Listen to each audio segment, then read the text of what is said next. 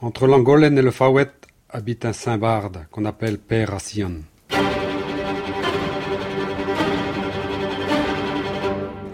Notre témoin aujourd'hui, Denez Prigent, chanteur de chant.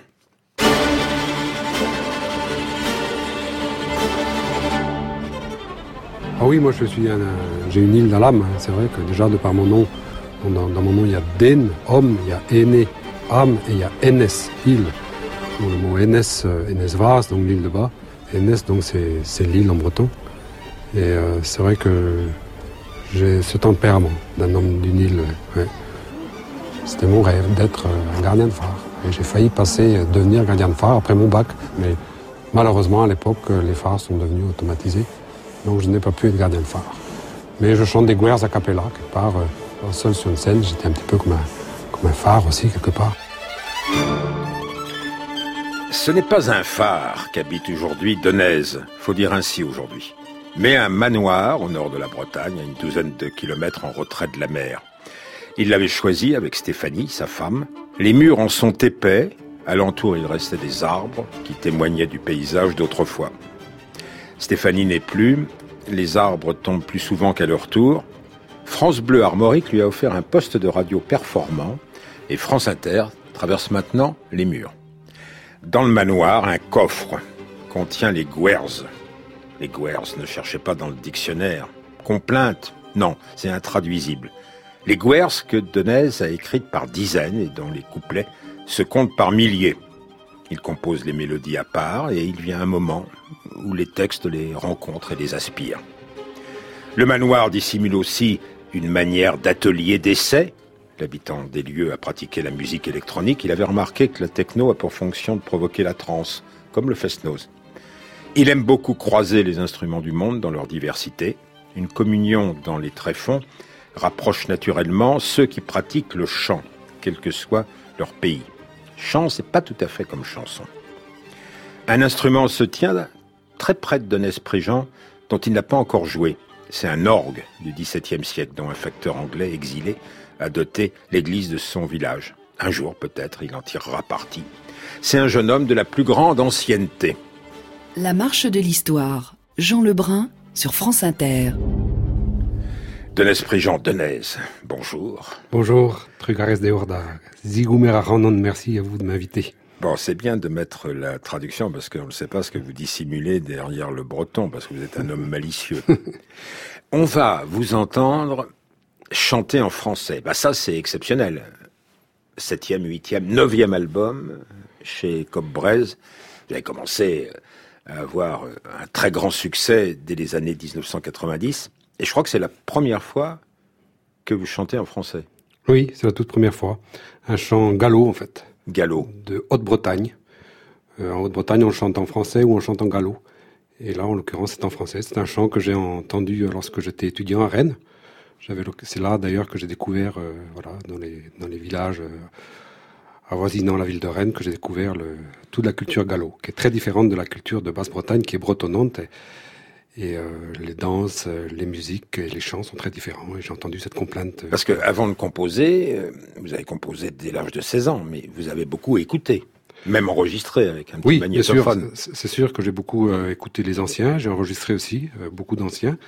D'ailleurs, j'étais animateur en langue bretonne à Radio France Armorique ce qui m'a permis, ce qui était une sorte de passeport euh, quand j'allais chez les gens, parce que c'est vrai, les gens n'ouvrent pas leurs portes euh, comme ça à n'importe qui. Et dès que j'arrivais avec la voiture de Radio France Armorique, ben les gens ouvraient leurs portes et j'ai de cette façon pu collecter euh, des chants, des contes de grands maîtres du chant de toute la Bretagne notamment.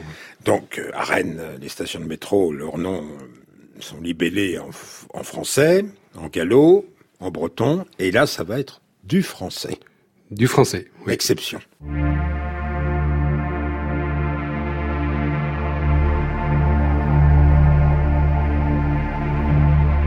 Jeune fille de 15 ans, blanche comme une rose, elle a eu un enfant, personne n'en est la cause, ne sachant comment faire s'en débarrasser. Dans la rivière courante, elle s'en va l'y jeter. Hier m'en promenant au soleil de minuit, l'enfant j'ai retrouvé sur la rive endormie, sur la rive endormie sans aucune blessure, un ange à son côté.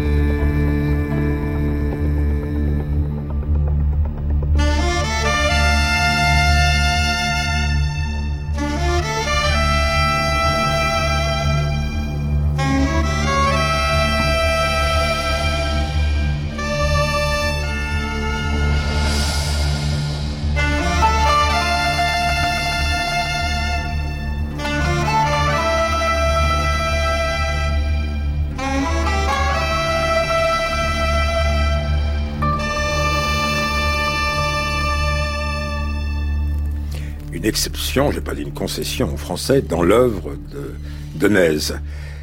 Vous avez quand même euh, beaucoup parlé français avec votre père, qui était un instituteur français euh, au Relec Clermont, juste à côté de Brest, et vous avez passé euh, l'essentiel de votre enfance bah, dans une cité à côté de Brest. Non, l'essentiel, c'est à Santec, sur le bord de la mer, ou presque en face de l'île de Bas. Et là, ce sont les heures du dimanche et les heures des vacances, le breton, qui y est parlé à 85%, signifiant pour vous la liberté. Oui, c'est ça. C'est vrai que pour moi, le Relais Curion, qui est une cité dortoir de Brest, c'était un peu l'enfermement. C'était l'école aussi, d'ailleurs, que je n'aimais pas forcément trop. Et c'était le français aussi. Donc, du coup, j'ai assimilé un petit peu la langue française à, à la prison.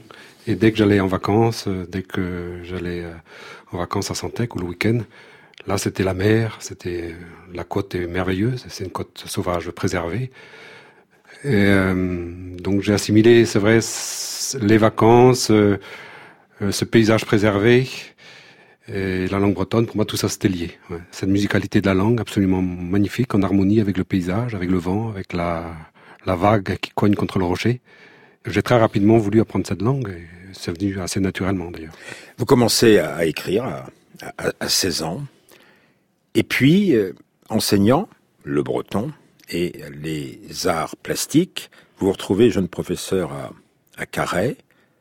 Et là, vous montez avec Donatien Laurent, immense historien de la littérature Oui. bretonne, un, un- un plan euh, pédagogique Oui.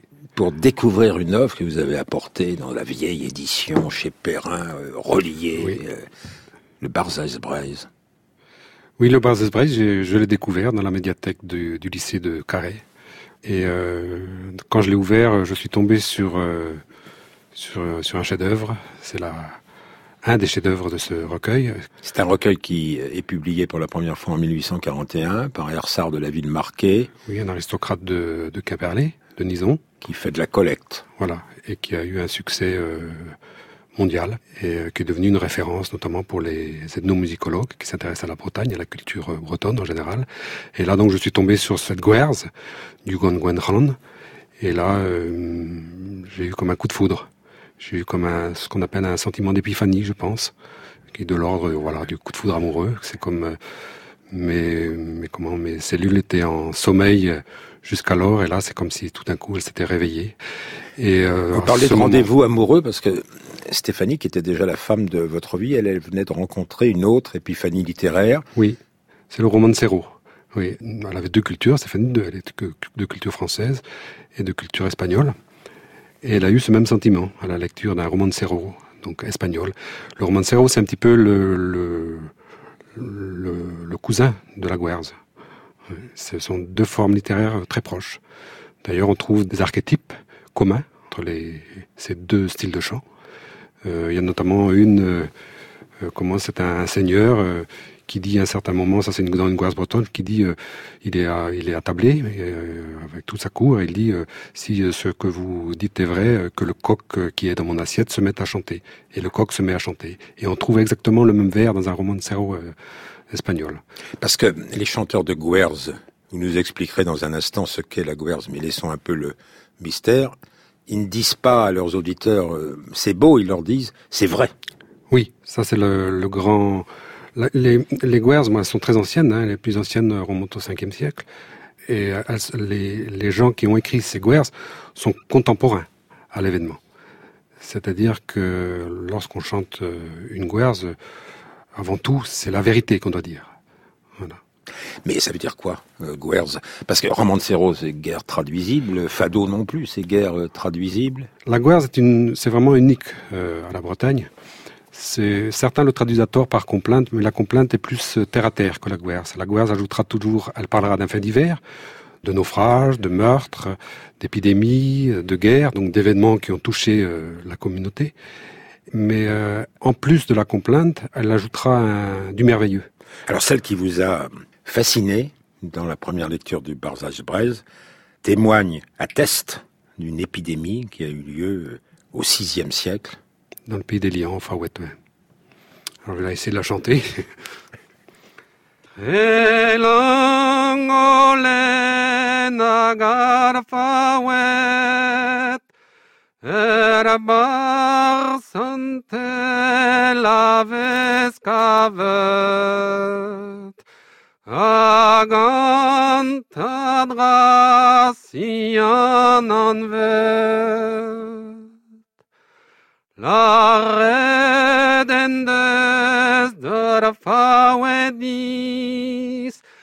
La qui de no feren bemis No feren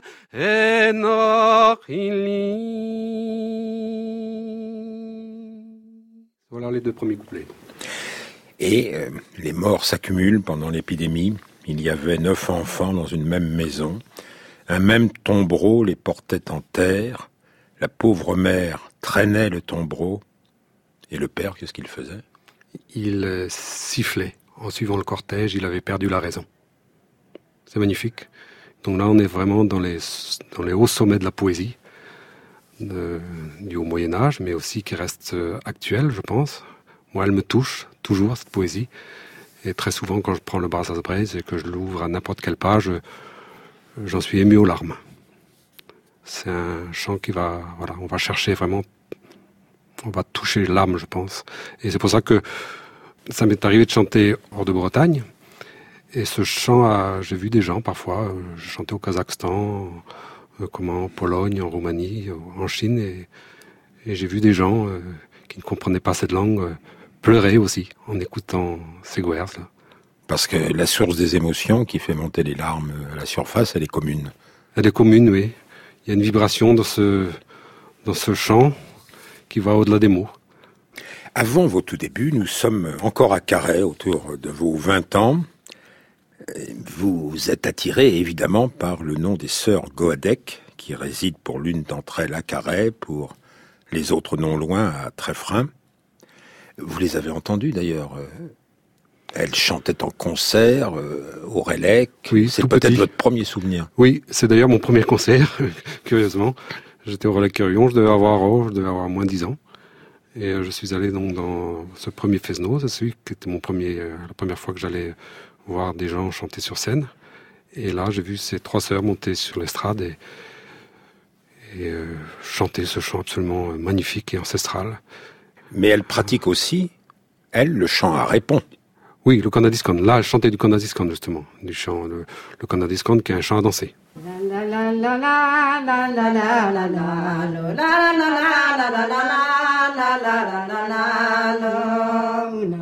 محمد النعمة يجير ما كنت مانا محمد النعمة يجير ما كنت مانا رب لكن مدوس لا لا لا لا لا لا لا لا لا لا لا لا بيرجل اندفيرا زيكا سنيدم زي ما بكي ماتيرا زيكا سنيدم زي ما بكي ماتيرا يلكن ينكم لا لا لا لا لا لا لا لا لا لا لا وقال بدي مزالا يلكن ينكم لا لا لا لا لا لا لا لا بيرجل اندفيرا C'est un peu haut pour moi, mais ça, c'est vraiment un grand classique. Dans Comment c'est un peu haut pour, pour vous Parce que souvent, le, les, les, on est obligé de chanter euh, il y a une octave de différence entre les, les euh, la voix des femmes et des, des hommes. Donc c'est rare qu'il y ait des, des couples mixtes en Conadiscon. Il y en a, mais ça peut être une dure épreuve à la fois pour l'un comme pour l'autre. Qu'est-ce qu'il attend le public? Il attend de la malice, euh, il attend une erreur, il attend que vous preniez des libertés aussi, avec euh, ces trésors permanents, mais que vous pouvez modifier, accentuer à votre façon. Euh, moi, tout d'abord, j'ai appris euh, le chant, euh, la guerre, le Conadiscon, donc ce sont a cappella. Donc moi, je viens vraiment du chant a cappella. Donc seul face au silence. Donc donc c'est quelque part un, une sorte de, jeu d'équilibriste. hein. On est seul face au public et il n'y a pas d'intermédiaire que pourrait constituer l'in- l'instrument. Quand je joue avec des, des instruments, je joue un petit peu avec un filet. Quand on est a cappella, on est vraiment seul. Quoi. Il y a vraiment à chaque fois une prise de risque. On n'a pas droit à l'erreur. Mais à la fois, le public est, très reconnaissant de ça. Et s'il suffit qu'on trébuche un petit peu, je dirais pas que ça n'en est que mieux, mais du coup, le, public voit une fragilité. Il, voilà, il est encore plus ému, je pense, que, parfois que si on ne fait pas d'erreur. Beaucoup de monde me disent, mais comment tu fais pour chanter a cappella Euh, Mais en fait, c'est inné, c'est dans mon ADN, c'est comme ça que j'ai toujours appris. Euh, Jusqu'au jour où j'ai voulu habiller ce chant, ce chant nu. Et alors là, je suis allé vers, euh, voilà, vers il y avait, il y avait mille possibilités, mille chemins qui s'offraient à moi. Et donc là, je suis allé tantôt vers les musiques acoustiques, électroniques, euh, vers le jazz, vers euh, le classique, vers, euh, vers, euh, la pop aussi, vers la chanson parfois. Euh, donc pour ce faire, j'ai invité des, musiciens euh, d'horizons musicaux euh, et de sensibilités musicales très différentes. La dame qu'on va entendre, elle chante, si je puis dire, je reprends vos images, un nu, dépouillé, sans filet. C'est une très grande. C'est la grande, ouais. Ouais, c'est Madame Bertrand. C'est la plus grande chanteuse euh, de Guers, euh, je pense, que l'on connaisse aujourd'hui et qui a été enregistrée, fort heureusement, par euh, Claudine Mazéas dans les années euh, 60, 70. ouais. Kolvans kalvan eskablion dejta greizullander sjón Þú dejtar sjón da En kishan varas kanir skan En kishan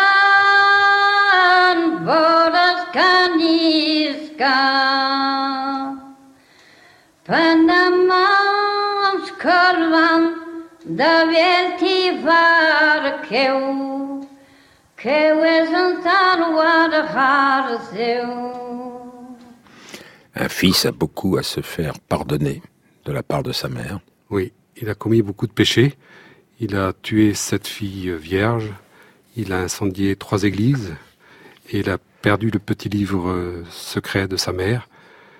Et sa mère euh, ne lui pardonne pas. Il revient du, pur- du purgatoire pour, demander le pardon à sa mère. C'est la condition pour qu'il n'aille pas en enfer. Et finalement, euh, sa mère lui, pardonne. Et il y a cette fameuse euh, phrase à la fin euh, de sa mère qui dit J'entends le parfum du lys et du laurier. Mon fils Skolvan est, sauvé. Je l'entends chanter avec les anges du paradis. Donc là, en plus, on a une chanteuse absolument exceptionnelle et une Guers absolument sublime. Donc les deux réunis, c'est vrai que c'est... Voilà. Moi, moi, quand je viens de, de la réécouter, là, pour moi, le, temps s'arrête. quoi. C'est magnifique, quoi. C'est somptueux. Euh, euh, la formule, les textes, les écrits restent et, et les paroles s'en vont, en fait, sont, sont fausses, en fait. Parce que finalement, si on, on voit euh, depuis le, le 5e siècle, et si on écoute, si on prend connaissance des anciens textes, de ces guerres-là jusqu'à aujourd'hui, en fait, elles n'ont pratiquement pas, pas bougé. Les événements sont relatés tels qu'ils ont été. Bon, on y ajoute toujours une part de fantastique, mais les événements tels quels sont toujours les mêmes. Oui, mais vous, vous en écrivez. Moi, j'en écris aussi. Oui. J'ai, après avoir euh, acquis un certain répertoire euh, traditionnel, j'ai voulu écrire aussi pour perpé- perpétuer cette tradition. Oui, mais attendez, c'est pas une gouverse de, de temps en temps. Euh, euh, vous êtes là dans votre cuisine, qui est une pièce à moitié chauffée du manoir. euh, vous écrivez des gouverses. Euh, vous, vous dormez, vous vous réveillez, vous rallumez pas nécessairement la lumière, vous écrivez euh, à l'aveugle euh, sur un bout de papier. Après, vous transcrivez tout ça dans votre ordinateur? Oui, oui. Je me, je, j'écris d'abord à la, à la main sur du papier, puis ensuite, quand j'ai vraiment le, le, plan et voilà euh, les différentes scènes, j'écris à l'ordinateur, je, je, range toutes mes guerres dans un, dans, dans un fichier euh, spécifique. De, et puis après, vous imprimez, vous mettez dans un coffre Voilà, j'imprime, et parfois même je grave sur des CDR que j'enterre dans mon jardin. Et, euh, parce que j'ai peur, c'est vrai, de les, de les perdre, parce que ça, ça, ça, nécessite beaucoup de temps, un investissement énorme. Parce qu'une guerre, ça fait de... combien de couplets? Ben, Il y a des guerres qui font 80, euh, jusqu'à... J'ai des guerres qui font de 80 à 140 couplets, et certaines qui ont voilà, des versions différentes. Donc c'est un investissement énorme au niveau du temps, au niveau de l'esprit aussi. Donc je peux pas me. Moi je sais que si je perds une guerre, j'en meurs. Quoi. C'est, un tel travail. Euh... Et je sais que c'est aussi euh, quelque chose qui me dépasse. Moi, je pense que je ne suis qu'un qu'un instrument. Je suis comme l'ange d'une bombarde, par exemple. Je sais que c'est pas c'est pas de moi que ça vient, ça, ça vient du haut. Moi, je ne suis qu'une qu sorte de canal, qu'un qu relais. Donc c'est d'autant plus précieux. Euh, ces guerres sont d'autant plus précieuses que, parce que parce que je, je pense qu'elles ne m'appartiennent pas en fait. Elles viennent d'ailleurs. Alors vous avez dit qu'elles viennent du haut et qu'elles viennent de la source aussi. Oui, je pense qu'elles viennent d'ailleurs. Euh, oui, elles viennent du Ouais, comme je disais, je ne suis qu'un trait d'union là-dedans. Donc je ne, je ne, dois surtout pas les perdre. Euh, tenez, euh, dites-nous-en une, le thème, hein, sans la chanter, vous ne l'avez jamais euh, enregistré. Vous êtes euh, du genre de personnes qui pensent que les animaux, ça parle. Oui. Hein oui. Soit deux bœufs. Les, les bœufs, ça collabore à l'élevage. Ça sait ce que l'éleveur veut d'eux. Oui hein, parce que ça les regarde pensifs. Et quand, quand, par exemple on va les mener à l'abattoir, je vous laisse dire la suite. Oui, c'est une, une guerre que j'ai composée aussi pendant, voilà, pendant cette période de 12 ans où j'étais pris dans un élan d'inspiration. Euh, c'est l'histoire donc de d'un homme euh, qui est un, paysan qui est très pauvre et, sa terre est ingrate et puis euh, en dernier sort, comme il n'a plus d'argent, ben, il est obligé, il est obligé de, de, vendre ses bœufs, donc il se rend au, à un marché. Et ces deux bœufs, euh, il, se, il, se, rend au marché pour vendre ses bœufs. Et les deux bœufs, donc, euh, comme les animaux très souvent dans, dans les guerres, ont une connaissance euh, du futur et du passé que les humains n'ont pas. Les deux bœufs, en fait, ont bien compris qu'ils vont au marché pour être vendus et pour être, voilà, pour être tués. Mais les deux bœufs sont malins. Et les deux bœufs, voilà, se parlent. Il y en a un blanc, il y en a un noir, et le noir dit à son, dit au blanc, euh, voilà, mon, frère, euh, mon frère blanc, euh, sais-tu que c'est la, la, dernière fois que nous faisons ce chemin, car notre maître va nous, vendre au marché, au, boucher pour faire de la viande et, au cordonnier pour faire du cuir. Et à ce moment-là, ils, ils, commencent à, parler la, la, langue des hommes pour se faire entendre de leur, de leur maître. Et le bœuf blanc alors dit ah si notre maître savait que la, la, croix du carrefour euh, voilà de, tel carrefour il y avait euh, enterré sous terre un, trésor avec mille écus. Euh, il nous mènerait certainement pas au, marché. Et le maître entend évidemment ce que les bœufs voulaient qu'ils qu entendent. Donc il se rend immédiatement à, ce, à cette croix à ce calvaire. Il glisse la main dans le trou voilà à l'endroit nommé et là, il y a un serpent, en fait, il y a un, un nid de vipère et il se fait euh, mordre par la vipère et il meurt sur le coup. Et donc, le, le dernier tableau, on voit les, les, deux bœufs qui mènent en, en terre euh, leur, le, maître. le maître, et c'est le prêtre qui dirige le cortège. Ça, c'est une, une, une, des guerres que j'ai composées sous, sous forme d'un conte. C'est la revanche des animaux. Il faut dire que euh, les oiseaux aussi ont beaucoup à se plaindre.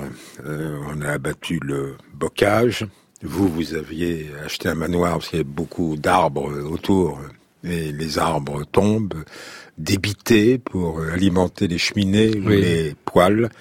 Enfin, quand même, dans votre dernier album, citons-le une dernière fois, il paraît chez Braise, on entend des oiseaux qui chantent sur les haies.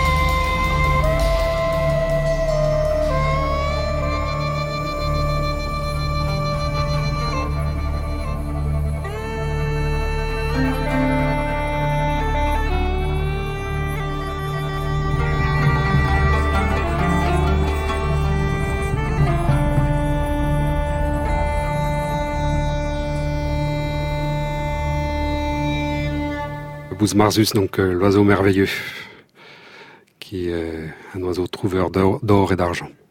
Et qu'est-ce qu'il dit? En fait, c'est un, un homme qui possède cet oiseau-là et, l'oiseau lui permet de trouver de l'or et de, l'argent. Un jour, il, il, dit à son maître son maître lui pose la question Qu'as-tu trouvé aujourd'hui, mon petit oiseau? J'ai trouvé de l'or et de l'argent dans une fontaine. Et il mène son, son maître à cette, fontaine. Et là, il y a, il y a mille écus aussi. Donc c'est comme ça pratiquement tous les jours. Et un jour, il y a un mauvais homme qui apprend justement les, les prodiges que l'oiseau est capable de faire.